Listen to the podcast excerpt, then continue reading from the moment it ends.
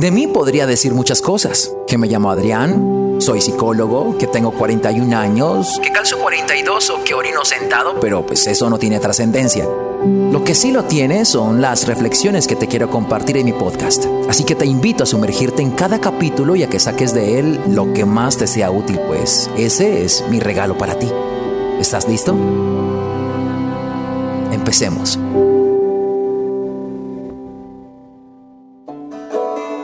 He escuchado con muchísima frecuencia, y yo sé que tú también, personas que dicen que darse un tiempo en la relación es malo. Personas que tan pronto su pareja les menciona la posibilidad de darse un tiempo porque quizás la relación no está bien, automáticamente dicen no. Se resisten a aceptar que el tiempo que se puedan dar en una relación pueda ser útil para mejorar la dinámica de la relación. Y una de las cosas que piensan para resistirse a aceptar un tiempo es que al tomarse un tiempo piensan que el alejarse de su pareja puede jugar en contra porque entonces la persona los va a olvidar o por el contrario, si hay otra persona, pues van a pensar que el alejarse a la hora de darse un tiempo, pues va a inclinar la balanza hacia la otra persona. Al respecto tengo que decir que si una persona se va a ir con otra, no pienses que el que tú te quedes con ella, presionándola, recordándole cuánto le quieres, diciéndole, hey, ¿qué has pensado? va a hacer que se quede contigo. Una persona que quiere estar con otra va a tomar la decisión de irse con la otra persona. Darse un tiempo en la relación puede jugar a tu favor y quiero explicarte por qué. Muchísimas personas cuando piensan en mi pareja me dio un tiempo, yo le dije que sí, lo primero que hacen es pensar en que el tiempo es para la otra persona. Nunca se toman ese tiempo para sí. Por eso, cuando te piden un tiempo, dicen darnos un tiempo. No te dicen dame un tiempo, sino darnos un tiempo. Esta persona se tomará su tiempo, pero tú también. Sin embargo, en tu necesidad de querer que esta persona tome su decisión rápido, tú no tomas el tiempo para ti lo único que haces es esperar a que el tiempo que le dice a esa persona se termine para que pueda tomar la mejor decisión y que en este caso sea lo que tú quieres que sea que vuelva. Pero cuando nos tomamos el tiempo para sí, empezamos a replantearnos muchísimas de las cosas que hemos o no hemos hecho en una relación. Ejemplo, si te das la oportunidad de tomar también este tiempo para ti, podrías pensar en qué manera te has olvidado de ti en la relación, en qué manera tú te has puesto en un segundo plano, en qué manera has renunciado a tus pasiones, a lo que te gusta, a lo que te conecta, a lo que te enamora del vivir. Pero por otro lado tiene un efecto, y es el de hacerte extrañar. Cuando no te tienen, cuando no estás hiperdisponible, automáticamente esta persona empieza a pensar más en ti, empieza a extrañarte, empieza quizás a recordar esos momentos que vivieron empieza a escuchar tu nombre, empieza a ver la foto que tiene colgado, que tiene en el nochero, donde están ustedes juntos, empieza a ver su foto de perfil, empieza a salir a lugares que frecuentaba contigo y esto empieza a jugar a tu favor. Porque entonces esta persona que estaba confundida empieza a tener claridad sobre qué tanto te extraña. O quizás también en qué tanto no te extraña. En si realmente quiere estar contigo o no. A lo que quiero llegar es que si vas a darte un tiempo, el tiempo puede jugar a tu favor.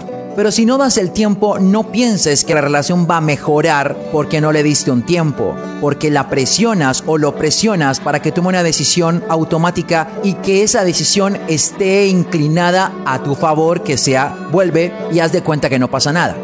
Aquí el tema no es que vuelvan, esto ella o él ya lo han pensado. El tema es cómo van a estar, si voy a estar mejor, si voy a estar bien.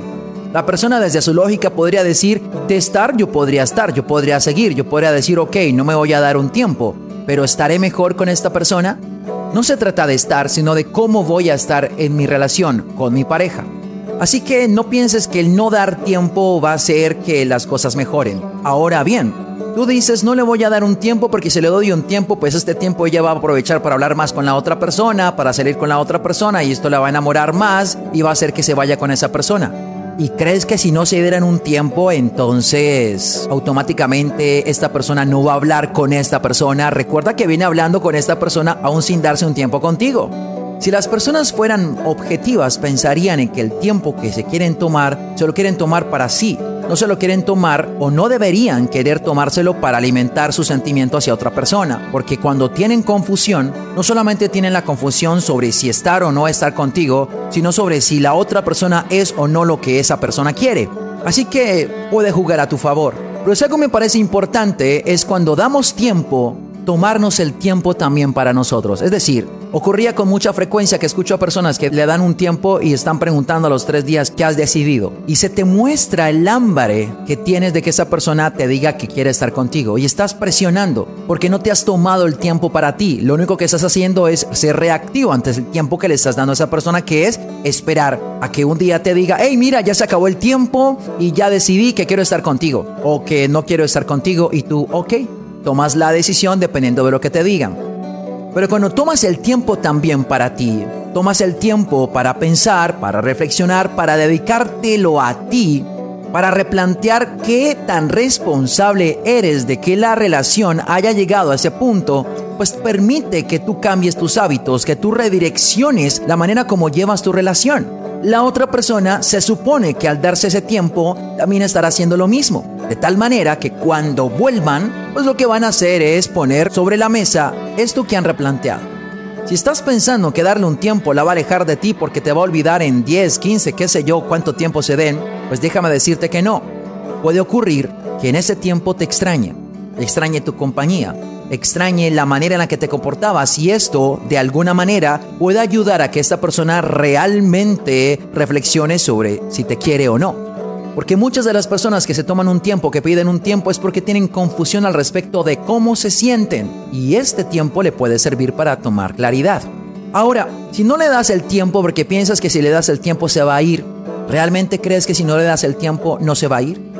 Quiero darles esta idea no para que cambien de opinión, sino para que realmente piensen si el no darle un tiempo a la otra persona es porque crees que los tiempos no funcionan o porque desde tu egoísmo lo que quieres es no evidenciar el miedo que tienes a que esta persona se vaya.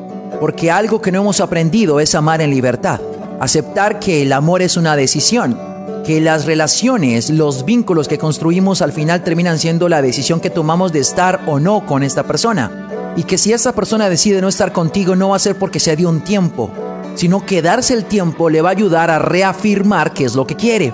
Y que a la vez el tiempo que tú también aprovechas te va a ayudar a replantear qué tan responsable o en qué cosas has sido responsable para que la relación llegue a ese punto.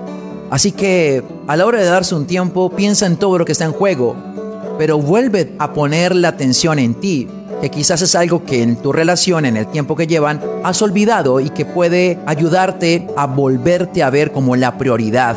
Esto puede ayudar a que tu dinámica a la hora de interactuar en tu relación o en tus vínculos cambie. Por ende, si deciden retomar, no va a ser para continuar, sino para mejorar.